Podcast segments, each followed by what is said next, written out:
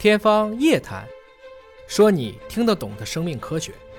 各位网友，晚上好！今天坐着我身边的两位专家，我要为大家一一的做一个介绍。首先为您介绍的是北京协和医院神经科的副主任。戴毅教授，戴教授你好，你好，各位网友晚上好。还为大家介绍一位年轻貌美啊、青春靓丽的女博士，呃，是孙俊研究员，是华大基因研发总监。孙研究员你好，向老师好，各位网友晚上好。今天我们这样的一个搭配呢，其实是聊一种可能很多网友并不是非常熟悉的疾病啊，一种罕见病叫 DMD 啊。到了一八六八年的时候，这个杜氏就出来了。对，这个就是就是以他的名字命名的，对吧？对，呃，那这又展示出了几个临床的样本，这个是什么呢？对，这个上面的这个照片呢，确实是他当时看到的病人，他把他呃进行了拍照。我们看到那个黑白照片还是非常模糊的呀，一八六八年就这个照片，这是老照片，对比我们现在照片的水平确实要低。但我们明显看到他的这个整个的肚子是往前凸的，对对对吧？也是体现了这种腰椎前凸的这个体征。同时呢，杜氏基因营养不良有一个名字叫钾肥大型基因营养不良。我们可以看一下他的小腿，嗯啊，他这张照片想展示的另一点，除了腰椎前凸，就是他小腿是明显肥大的。我们感觉不是肥大，我们感觉那个肌肉还挺有力的，对对吧？你看腿部肌肉线条，对，是不是？对啊，我们从外观上都会觉得这种比较粗大的肌肉是有力量的，嗯，所以他专门给了他一个词叫做假肥大，就是 pseudo，看起来肥大，但是其实力量并不强。就是您刚才给的那张，呃，磁共振的片子里面是被这个这个脂肪的脂肪。对脂肪给替代了，所以它撑起了这个外形，对，但它其实是没有力量的。对，是的，是的，所以它叫假肥大。实际上在当时他就观察的非常仔细了，他把它叫假肥大。看起来大，但没力量，所以是画面上的这个姓杜的这位先生 发现了这个疾病，那个杜甫的兄弟，就 对就命名，所以叫杜氏综合征，对吧？对，哎，就是以，所以是他弟子打头的。对，其实这个里边我们会想，为什么这个三十一八三零年的时候，这个 Shackert 就已经报道了这个病例，为什么它不叫 Shackert muscular dystrophy，而叫 Duchenne？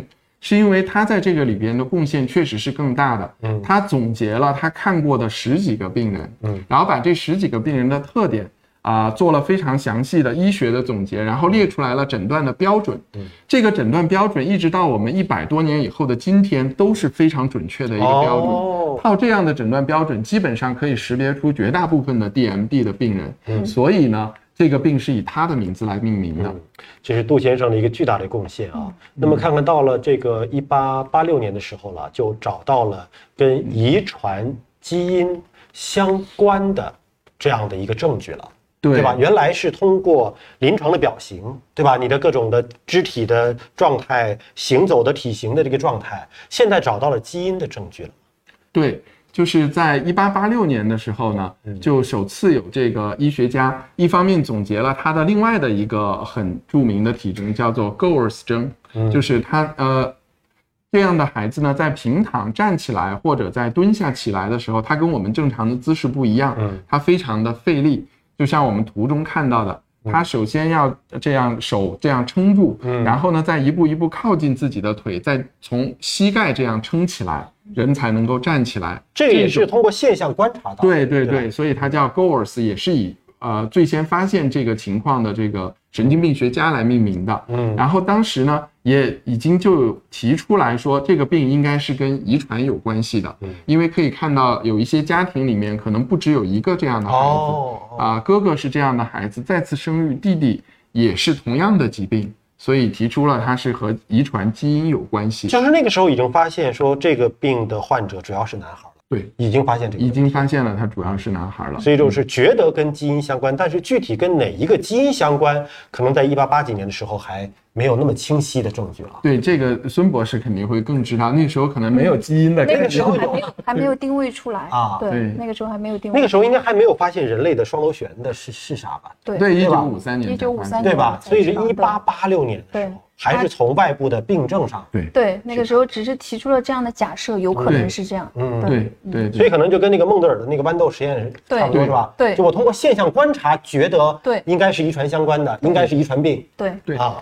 那么看看进一步的一个进展，到了一九五几年的时候，那么就有了这个 Becker 对吗？对对，Becker 就登上历史舞台了。他是发现的什么呢？就发现这个轻症的是吧？对他发现了一组轻症的病人。嗯啊，他提出呢，这一类病人跟这个 DMD 有很多相似的地方，但是他又明显的要轻，比如说。DMD 病人的寿命在那个时候就是刚才说的那个寿命的期限，而 BMD 很多病人可以有基本接近正常的寿命，所以他认为呢这两种还是有很大差别的。您说的这个接近正常寿命，就是说普通人他的寿命是怎样的，BMD 就是怎样的，只是说他可能会有一些病症而已，对吗？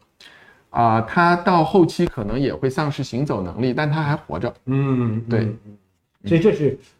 轻型的和重型的一个很显著的区别。对对对，所以他提出了这样一个轻型的概念，就以他的名字来命名了。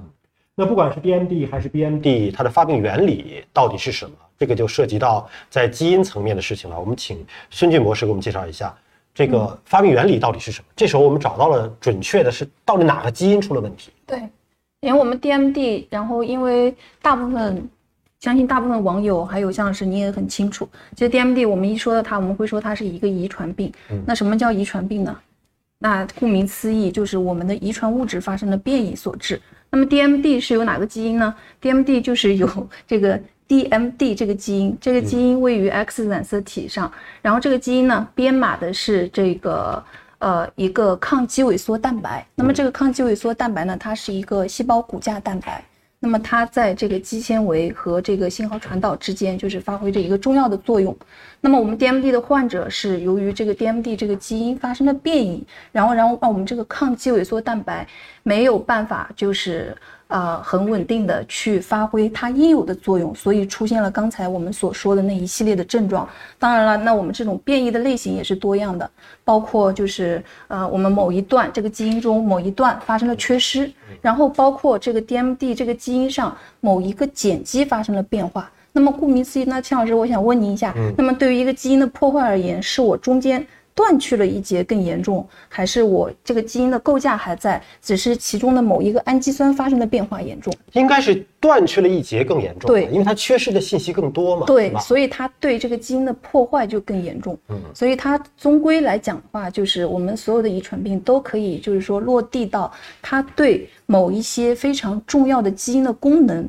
发生了这种破坏，嗯，来关联出来的，所以这个 DMD 呢，也就是因为我们 X 染色体上连锁的这个 DMD 基因发生了各种各样形式的变化，然后导致的这样的一些疾病。